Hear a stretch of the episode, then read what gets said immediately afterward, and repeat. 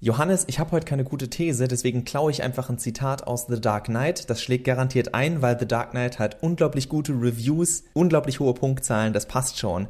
Und Punktzahlen sind genau eine der Sachen, über die wir heute sprechen wollen, denn sie sind die Art von Reviews, die wir verdienen, aber nicht die, die wir brauchen.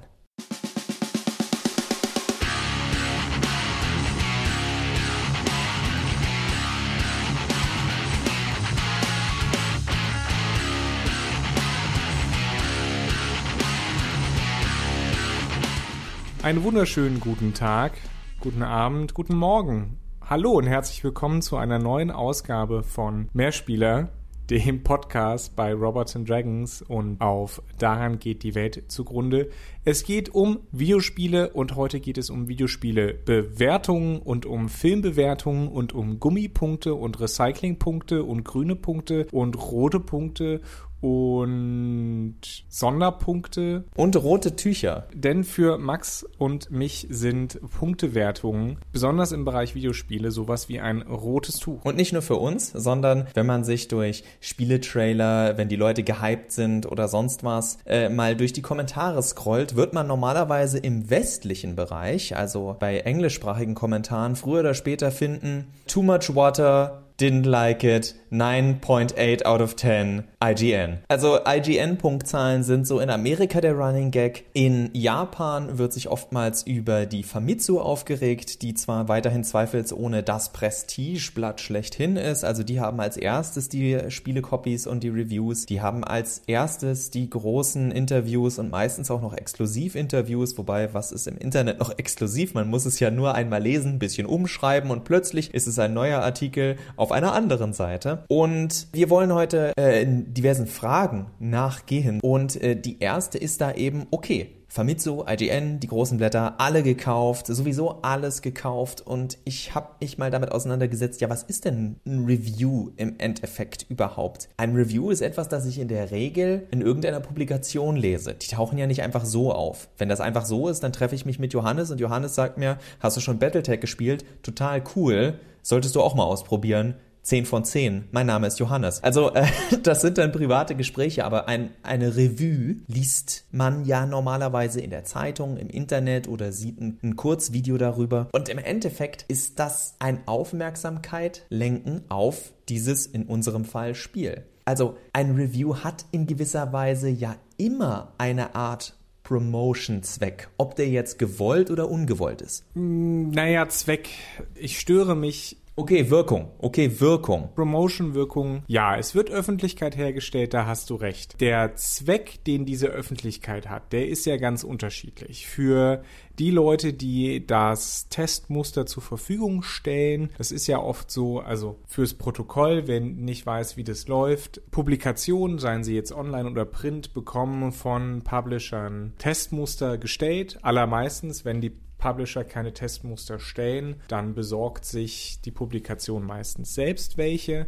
Das können die Versionen sein, die auch im Laden landen. Das können aber auch schon Vorabversionen sein. Das wurde früher gemacht, heute nicht mehr so, äh, weil man natürlich auch Angst hat, dass das Ganze als illegitime Kopie im Internet landet und dann frei heruntergeladen werden kann. Genau, diese Testmuster also werden ja vom Publisher mit einer bestimmten Intention verschickt, nämlich Aufmerksamkeit zu generieren. Und Aufmerksamkeit generiert man, indem man eine gute Note oder eine gute Wertung, eine gute Kritik bekommt. Das aber ist eben immer die, die große Frage. Das kann der Publisher nur indirekt kontrollieren, indem er nämlich die entsprechenden KritikerInnen quasi einbindet oder eben nicht einbindet. Das ist äh, diese, diese, diese gegenseitige Abhängigkeit, dass natürlich Kritikerinnen und Kritiker Publikationen exklusiven Zugriff haben wollen, um eben exklusiven Inhalt zu generieren für die Leser, um einen Mehrwert für die Leserschaft zu generieren. Das ist die eine Abhängigkeit. Die andere Abhängigkeit ist natürlich, dass die Publisher diese Öffentlichkeit wollen und bewusst herstellen, aber auch bewusst natürlich Einfluss üben wollen, dass ein bestimmter Titel eben besondere Aufmerksamkeit und eine damit vielleicht auch eine besonders gute Wertung generiert. Und ich meine, dieser Gedanke liegt ja durchaus nahe, nur wenn man den immer weiter spinnt, dann sehe ich halt schnell eine gewisse Paranoia, die mich sowieso hinterfragen lässt, warum wir überhaupt noch Reviews angucken, weil Reviews, und da kommen wir gleich noch zu, zu dem Punkt, haha, Punkt, wird ja meistens daran gemessen, ob es gut oder schlecht ist, aufgrund dieser lustigen Zahl, die meistens zwischen 0 und 10 liegt oder zwischen 0 und 100 und dann am Ende über Sachen wie den Metacritic nicht fleißig, sondern unglaublich faul zusammengetragen wird, damit wir sagen können, das war das beste Spiel dieses Jahr, weil da eine 97 steht und bei den anderen sind die Zahlen niedriger. Ich bin ein Wissenschaftler. Ja, äh, so kann das natürlich mit hochkognitiven Leistungen laufen in der überhaupt Medienlandschaft, wenn man sich sagt, oh cool, ich sehe, da ist die höchste Punktzahl. Das heißt, das ist jetzt objektiv das aller, allerbesteste. Dieses Thema aber gleich. Ich will noch ganz kurz anschneiden. Famitsu hat zum Beispiel dadurch eine ganz große Geschichte, was das angeht, weil der Editor-in-Chief oder also ich müsste der Editor-in-Chief sein oder auf jeden Fall mit das höchste Tier bei der Famitsu war einmal für, ich meine es war Metal Gear Solid Peace Walker, sogar in der Werbung für das Spiel zu sehen und das Spiel hat 40 Punkte bekommen. Das ist die höchste Punktzahl. Also es gibt vier Reviewer, jeder gibt eine Note ab und die werden ganz einfach addiert. Und später war er in Death Stranding, ähnlich wie Conan O'Brien, einer von diesen Star-Cameos in äh, einer der Sidequests. Und auch Death Stranding hat von Famitsu wieder 40 Punkte bekommen. Und natürlich liegt da nahe, so geht's nicht. Das ist eine Riesenschweinerei. Und ich sag mal so, es liegt sehr nahe dass unabhängig vom Perfect Score natürlich Spiele von Kojima bei so einem Blatt wie Famitsu immer im Zweifel ein, zwei Punkte mehr bekommen. So wie, und dafür dürfen mich jetzt alle steinigen, Spiele von Naughty Dog auf jeden Fall ein bis zwei Punkte mehr bekommen bei uns im Westen. Das ist ganz normal, weil das ein Studio ist, was ein gewisses Prestige hat, da sieht man nur schon, oh, das kommt von dem Studio und sagt im Zweifel, Mensch, das ist so glänzend gemacht, das ist so toll, hatte ich Spaß dran, keine Ahnung, ist auch egal, das ist so beeindruckend, auf jeden Fall mindestens acht Punkte, sonst kann mich hier keiner ernst nehmen. Das ist einfach, das kann ich nicht machen. Und da sind wir halt an einem Punkt. Das sind alles Sachen, die sich dann wir Spieler oder Leser zusammenreimen, zusammenlesen, jeder interpretiert es anders. Aber im Endeffekt ist oft auch das Problem, dass wir äh, ja oftmals lange Texte haben, da reden wir auch gleich noch über den Gehalt dahinter drüber, aber da steht dann am Ende halt diese Zahl. Und wir können nur sagen, ja, ist jetzt besser als, ist jetzt so gut wie oder ist schlechter als, weil wir das gesagt haben, dass es diese Zahl bekommt. Und natürlich lässt sich viel leichter vorstellen, eine Zahl zu kaufen als einen Fließtext, wobei beides problemlos möglich wäre. Mein Problem mit diesen Zahlen ist ja auch, und das hast du ja angeschnitten, dass sie eine Objektivität vorgaukeln. Also Zahlen wirken immer so nüchtern, ja. Das ist nun mal eine 90 oder eine 85. Aber niemand kann mir sagen, und ich hatte neulich in einem ganz anderen Kontext eine ganz ähnliche Diskussion, da ging es um Bewertungen von, von Fähigkeiten von Menschen. Ich hatte so Angst, dass du auf was noch Schlimmeres hinaus willst. Und da wollte jemand irgendwie eine, eine, eine 5 oder, oder 10 Punkte Skala einfügen. Und ich, genau, eine, es ging irgendwie um 5 Sterne und man konnte auch halbe Sterne, also effektiv war es eine 10 Punkte Skala verteilen. Und ich dachte dann, ja gut, da haben wir jetzt dann also einen Menschen, der kann Aufgabe X gut erledigen. Geben wir dem dann irgendwie drei Sterne, dreieinhalb, vier? Wo ist da der Unterschied? Wie ist das nachvollziehbar? Genau dasselbe passiert ja auch mit Computerspielen. Wenn wir ein Computerspiel haben oder, oder ein Videospiel haben, das eine tolle Grafik hat, aber was ist denn jetzt toll? Ist fünf Sterne toll? Ist viereinhalb Sterne toll? Wo ist der Unterschied zwischen vier und viereinhalb und fünf?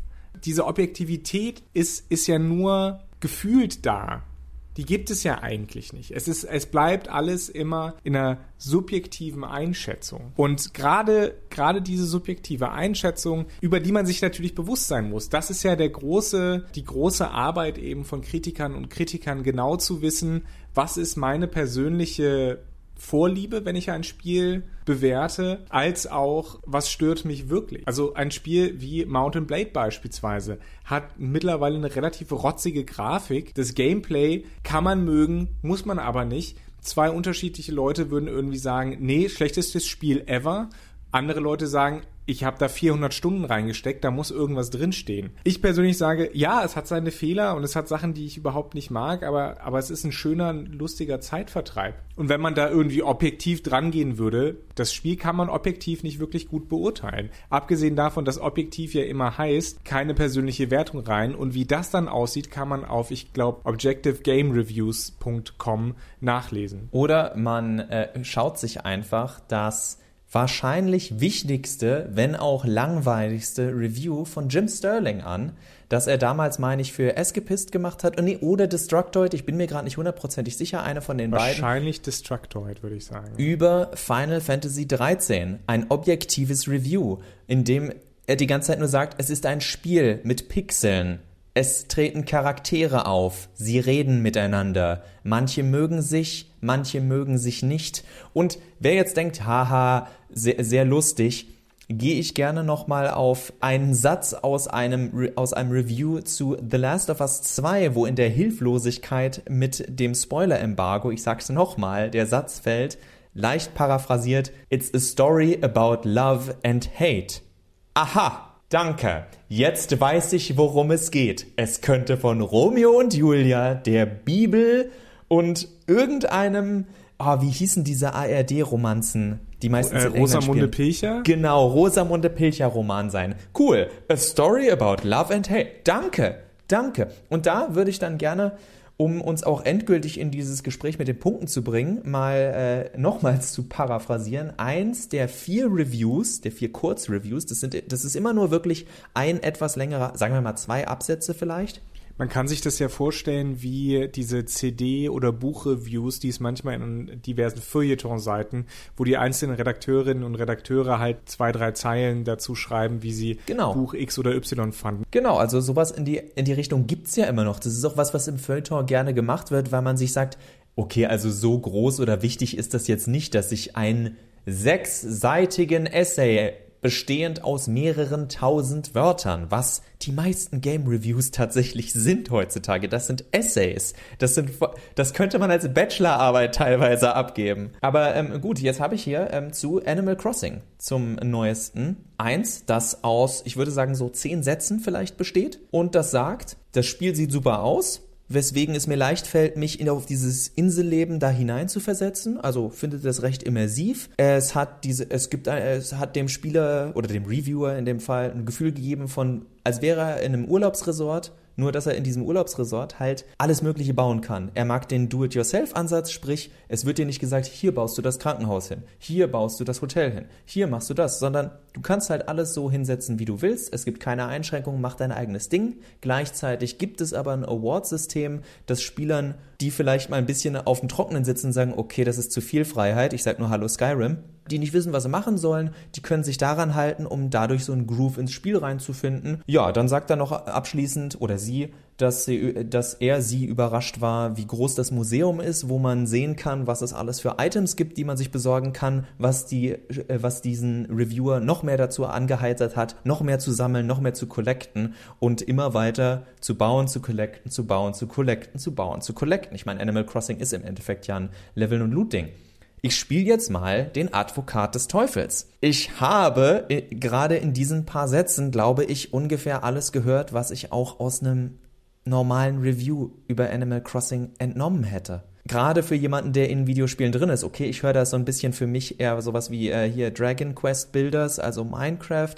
Du hast dieses Bauen-Prinzip. Ich weiß für mich direkt, wenn ich dieses Bauen-Prinzip nicht mag, kann ich mein Gehirn schon direkt abschalten. Da kann mir die neun Punkte, die die Person vergibt, sowieso völlig wumms sein. Aber es ist natürlich nochmal eine Verstärkung von, ey, ihr habt gerade zehn positive Sätze von mir gelesen. Große Überraschung, hier ist eine positive Zahl. Ich gutiere nicht die Zahlen, die von mir zu gibt. Es wäre mir sogar lieber, wenn ich nur diesen Text hätte und da keine Zahl wäre, weil, okay, es gibt bessere Reviews, ganz klar. Aber die Sätze, die ich gerade vorgelesen habe, sind zumindest das, wo ich noch irgendwo Hoffnung hätte, dass irgendjemand sich die Mühe macht, diese zehn Sätze zu lesen. Aber, und damit ende ich meinen langen, deprimierten Monolog, wenn ihr im Internet versucht, Übersetzungen, gut, es ist aus dem Japanischen klar, Übersetzungen von diesen Famitsu Kurzreviews, die sind echt nicht lang zu finden, findet ihr nicht. Findet ihr nur zu einer Handvoll Spiele, aus dem einfachen Grund, es wird immer nur aufgelistet, hat so und so viele Punkte erhalten. Selbst wenn die Reviews so kurz sind, guckt niemand, was an diesem Spiel oder an Spielen insgesamt überhaupt gut oder schlecht ist. Es geht nur darum, das ist eine 9 von 10.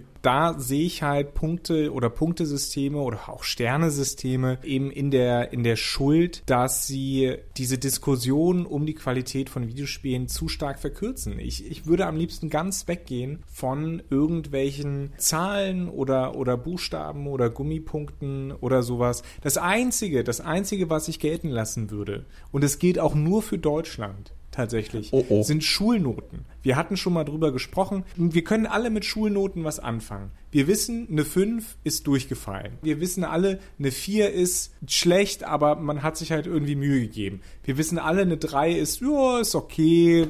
Und Schulnoten sind für uns alle irgendwo eine Baseline, die wir einordnen können. Aber alles andere, Punkte, Sterne und so weiter, das funktioniert für mich nicht. Und jetzt muss ich Johannes seinen Traum noch kaputt machen, weil ich versucht habe, diese Debatte während meines Studiums zu führen und ich da ganz schnell gemerkt habe, oh Schande, Schulnoten wurden sehr unterschiedlich von Leuten aufgenommen, je nachdem, wie gut sie in der Schule waren. Aber ich verstehe deinen Ansatz. Es ist wenigstens irgendwas, wo du sagst, okay, äh, es ist nicht wie, okay, 13 von 17 Gummipunkten. Was, was heißt das? Das Problem mit Noten gibt, haben wir auch extreme Probleme. Wer sich, wer, wer Lehrer und Lehrerinnen in seinem Bekannten- oder ihrem Bekanntenkreis hat, der weiß ganz genau, dass die Dinger manchmal echt ausgewürfelt werden. Das ist öfter so ein, ja, Tendenz, okay mach mal hier, runden wir ab. Noten sind schwierig, ja. Wie gesagt, ich würde es halt nur für Deutschland gelten lassen. International gibt es da keine, keine Möglichkeit, glaube ich, außer ein ausführliches Textreview, ein, ein Spiel wirklich irgendwie fair zu beurteilen. Und es geht nicht um Objektivität, es geht nur um Fairness. Mehr, mehr Spieler, andere Länder haben keine Schulen und keine Benotungssysteme, so wie wir in Deutschland. Nee, andere nein, Länder nein, nein. haben nur ein scheiß Benotungssystem.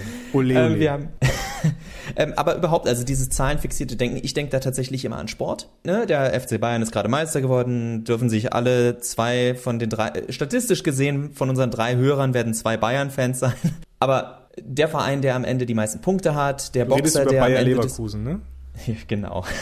Ganz oft werden Sportarten über Punkte entschieden. Also dieses Wettbewerbsdenken, dieses okay, das Beste ist das, was die meisten Punkte hat, um irgendwie zusammenzufassen, wer jetzt der Beste war, das ist ja fest in unserer Gesellschaft drin. Ich sage nicht fest im Menschen drin, aber da finden wir ganz viele Beispiele. Sport ist so eins, wo zumindest jeder es mal mitbekommt, auch wenn er nicht so sportbegeistert ist, beziehungsweise egal welche Sportart er mag. Das kann Dressurreiten sein, das muss kein Fußball sein. Für alles gibt es irgendwie Punkte. Was dabei natürlich den Berg abgeht und überhaupt nicht bleibt, ist, jetzt hast du da jemanden, der hat 17 Mal eine wirklich tolle Leistung gebracht. Aber sie war halt nicht so gut wie die seines Gegenübers, seines Kontrahenten als Beispiel. Das heißt, in einem K.O.-System wenn wir jetzt sagen würden, wir haben dieses, also um das in Videospiele zu bringen, wir haben diese Woche vier Spiele und wir schauen, was ist das Spiel der Woche. Und wir lassen jeweils zwei Spiele gegeneinander antreten und die Gewinner aus dieser Runde treten im Finale gegeneinander an. Da ist es ja schon unfair, wer überhaupt gegeneinander angetreten ist und aus welchen Gründen und wie vergleiche ich dann Animal Crossing und God of War. also, ihr könnt euch da die verrücktesten Sachen. Es gibt immer Fälle, wo es fairer oder objektiver erscheint, aber im Endeffekt ist es eine absolute Willkürlichkeit, die aber, wie Johannes mit dem ausgeschriebenen Text, sich zumindest durch eine subjektive Meinung, der ihr entweder vertrauen könnt oder nicht vertrauen könnt, äh, münden kann. Um noch ein, ein weiteres Beispiel aus äh, der tatsächlichen Welt, aus der Realität zu wählen. Ich weiß nicht, vielleicht hinkt das Ganze auch, vielleicht ist das auch ein bisschen dann zu weit ausgeholt oder zu weit abgeschwoffen. Jedenfalls diese MMA Sachen. Ich nenne jetzt mal UFC ist eine der größten Veranstalter, Ultimate Fighting Championship oder sowas heißt das.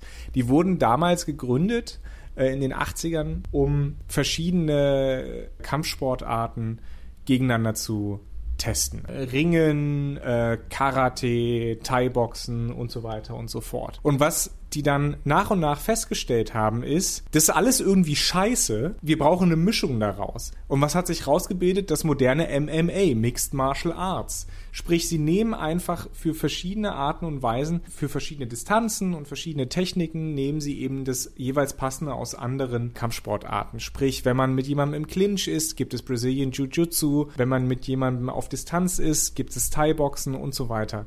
Diese Techniken werden alle beigebracht. Aber was sich jetzt rausgebildet hat, ist eben eine Mixed Martial Art. Und das ist eben das Problem, wenn man jetzt mit Wertung, aber auch ein größeres Problem, wenn man eben äh, auf, auf Vergleichbarkeit geht. Was ist denn da das perfekte Spiel? Dann, dann wäre das ja sowas wie GTA, wo du alles machen kannst.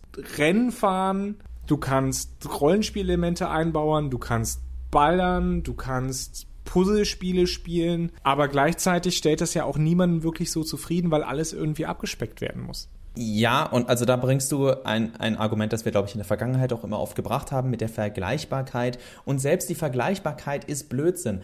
Warum soll ich ein GTA und ein Watch Dogs und ein Assassin's Creed direkt miteinander vergleichen, wenn sie doch alle versuchen, ihr eigenes Spiel zu sein? Ja, sie haben vergleichbare Elemente, aber im Endeffekt was bringt euch ein Text, den ich über 5000 Worte, 5000 Wörter schreibe, wie ich sage, ja, es ist vergleichbar mit Open World Spiel X. Warum schreibe ich euch nicht einfach, ob es Spaß gemacht hat oder nicht? Ne, was noch hinzukommt, die, die Spiele sind, wenn dann auch nur in ihrem eigenen Zeitraum vergleichbar. Es gibt, ähm, es gibt dieses CRPG Book Project, Google it, ähm, das ist ein frei verfügbares E-Book, in dem im Grunde genommen alle Computerrollenspiele und ich sage wirklich Computer, also PC-Rollenspiele seit im Grunde genommen den 70ern versucht werden aufzuführen und ein kleines Review zu, zu schreiben. Es gibt mehrere Vorwörter und in einem der Vorwörter sagt ein Spieledesign-Dozent, ja, für mein Seminar habe ich die Spielerin oder die TeilnehmerInnen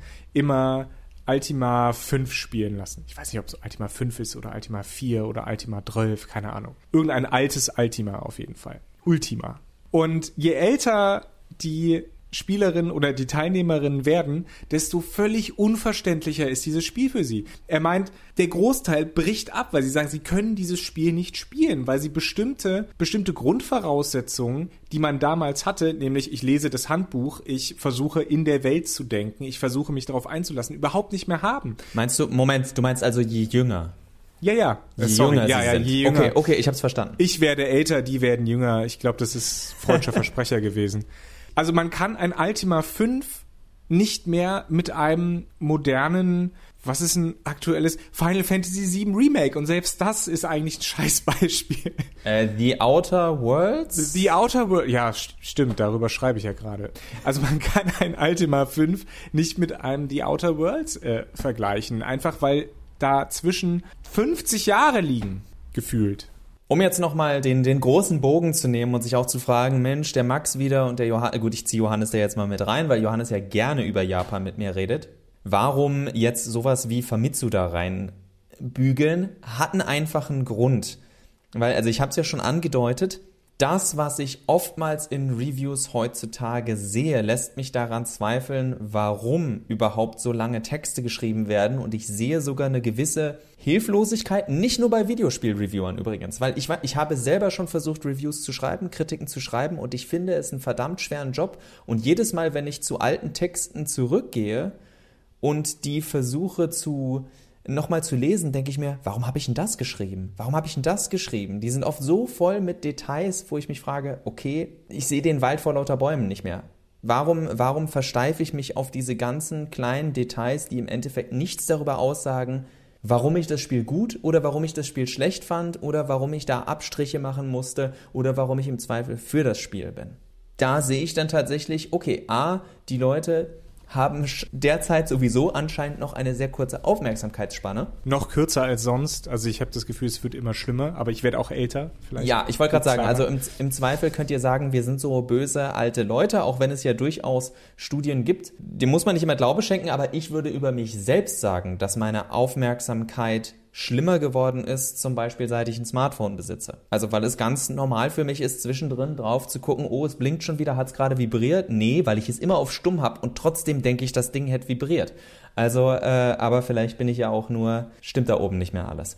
Und deswegen finde ich es gar nicht so schlecht, dass man sagt, okay, wisst ihr was? Ihr lest unsere Reviews sowieso alle nicht. Das machen wir nur für den Google-Algorithmus. Also machen wir einen Too Long Didn't Read Kasten, wo äh, das Wichtigste nochmal drinsteht aus der Sicht des Kritikers. Ich fände lange Reviews schöner, wie ich letzte Woche ja auch erwähnt habe, Kelly Plage mit Plaggy oder wie der Name dann im Englischen auch immer ausgesprochen wird. Das sind immer diese, diese US-amerikanischen zugewanderten Namen. Weiß man dann halt nicht, aber äh, das Review fand ich ja zum Beispiel sehr schön. Also ich habe nichts partout gegen langes Review, ich setze mich da gerne drin und setze mich hin. Die Frage ist tatsächlich, welchen, welchen Zweck erfülle ich damit? Denn in, in meinen Augen, und das wäre auch so mein persönliches Abschlussstatement dazu, dazu will ich von einem Review nur eine Sache. Ich will wissen, warum mag die andere Person dieses Stück Medium, sei es ein Film, ein Bild, ein Buch, ein Videospiel oder eben nicht. Das ist alles, was ich brauche. Da muss kein tief philosophisches Zitat rausgeleiert werden oder gesagt werden,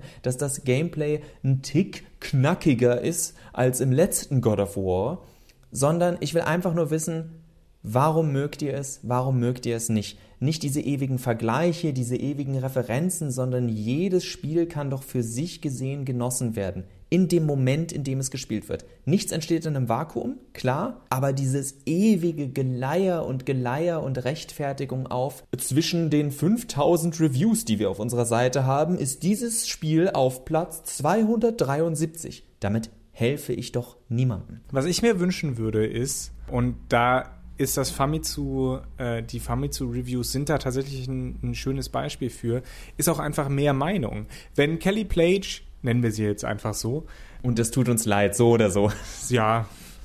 Wenn Kelly Plage also über The Last of Us 2 schreibt, dann ist sie eine Person aus dieser Redaktion, die das macht. Aber natürlich sind andere Meinungen über dieses Spiel, auch gerne abweichende Meinungen, ebenso relevant und ebenso wichtig. Und deswegen äh, finde ich es glaube ich, auch interessant, immer zu wissen, was denkt die andere Person, was denken die anderen Redakteurinnen und Redakteure über dieses Spiel, die alle nochmal vielleicht eine eigene Verbindung haben. Du hast eben gesagt, Naughty Dog macht keine schlechten Spiele, beziehungsweise es ist ein Spiel von Naughty Dog, das hat immer einen Bonus. Was ist aber wenn ich mich jetzt hinsetze, der ich The Last of Us 2 nicht kenne und auch die Uncharted-Spiele nicht gespielt habe und dann The Last of Us 2 spiele, kann ich irgendwas damit anfangen? Denke ich mir, boah, nee, ist kacke? Oder denke ich mir, ja, ich bin voll drin? Das kann auf mich einen ganz anderen Eindruck haben als äh, auf jemanden, der das nicht gespielt hat. Und deswegen sind andere Meinungen, deswegen ist Pluralität so wichtig. Genau, also ganz kurz noch für die Leute, die jetzt wieder Ahnung haben und dann sagen, Moment, aber das ist ja alles gekauft und sonst was bei Famitsu und das kann doch gar nicht sein, dass das immer so 10, 10, 9, 8 oder sowas, warum gehen die nicht weiter auseinander?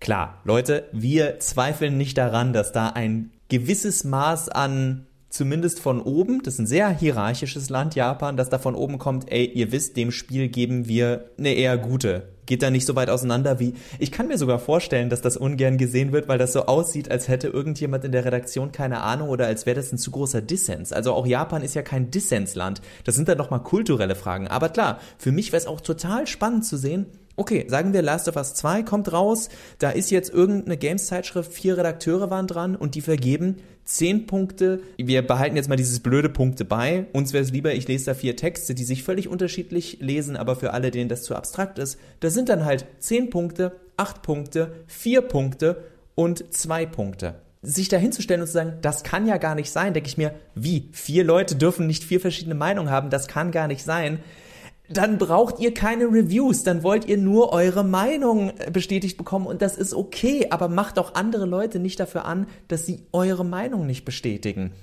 FIFA wird halt immer hohe Noten bekommen, aber deswegen kann ich doch niemanden zwingen, der Fu mit Fußball nichts anfangen kann, zu sagen, du bist kein echter Gamer, wenn du kein FIFA spielst. Das sind Spiele, die bekommen immer mindestens 8 von 10. Genau, ich glaube, da will jeder einfach nur sein eigenes Gatekeeping-Ding haben. Und deswegen ist Pluralität ja so wichtig, dass wir einfach alle lernen, das ist hier kein Wettbewerb um Noten, Punkte, Sterne, whatever. Es geht darum, dass wir alle persönlich mit dem Spaß haben, was wir spielen. Und das kann Ultima 5 sein, dass man emuliert, das kann aber auch ein The Outer Worlds sein, dass man auf höchsten Einstellungen spielt und dann rumballert. Wichtig ist, dass wir unseren persönlichen Spaß daraus ziehen, dass wir vielleicht zusammen Spaß haben, wenn wir es zusammenspielen und nichts weiter zählt, weil darum geht es bei Videospielen, dass sie Spaß machen. Und genau das sollen uns Kritiken sagen. Und Kritiken sollen uns auch sagen, wem das Spiel Spaß macht. Ob es Aufbauleuten Spaß macht, ob es Leuten Spaß macht, die Grafikhuren sind oder Grafik-Gigolos. Das sollen Reviews sagen und nicht einen, einen künstlichen Wettbewerb befeuern, weil es geht nicht darum, The Last of Us 2 versus God of War. Das sind unterschiedliche Spiele, die auf unterschiedliche Art und Weise Spaß machen und das ist auch gut so. Und damit schließen wir unseren Podcast für diese Woche. Das war Mehrspieler. Es ist kein Wettbewerb, aber wenn es einer wäre, wären wir der beste Pod Pod Podcast, der sich nie verspricht, so wie ich gerade. Das habe ich nur gemacht, damit die Konkurrenz sich nicht so schlecht fühlt. Ich bin Max und ich habe manche von euch 10 von 10 lieb und andere nur 9 von 10. Ihr wisst, was ihr getan habt. Max, äh, ich danke dir. Ich würde diesem Podcast 11 von 10 Punkten geben. Ich würde jederzeit wieder mit dir podcasten. Macht's gut. Gummibären statt Gummipunkten. Ciao, ciao.